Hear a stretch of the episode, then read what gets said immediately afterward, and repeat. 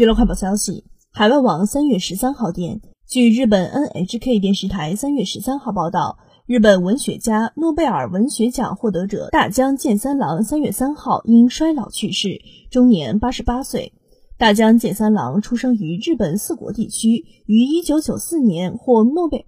于一九九四年获诺贝尔文学奖，其作品《四玉》获第三十九届芥川文学奖。信的人个人的体验或新潮文学奖长篇三部曲《燃烧的绿树》或意大利蒙特罗文学奖。大江健三郎的写作范围广阔，且具人本关怀的精神，政治、核能危机、死亡与再生等皆呈现于他的创作中。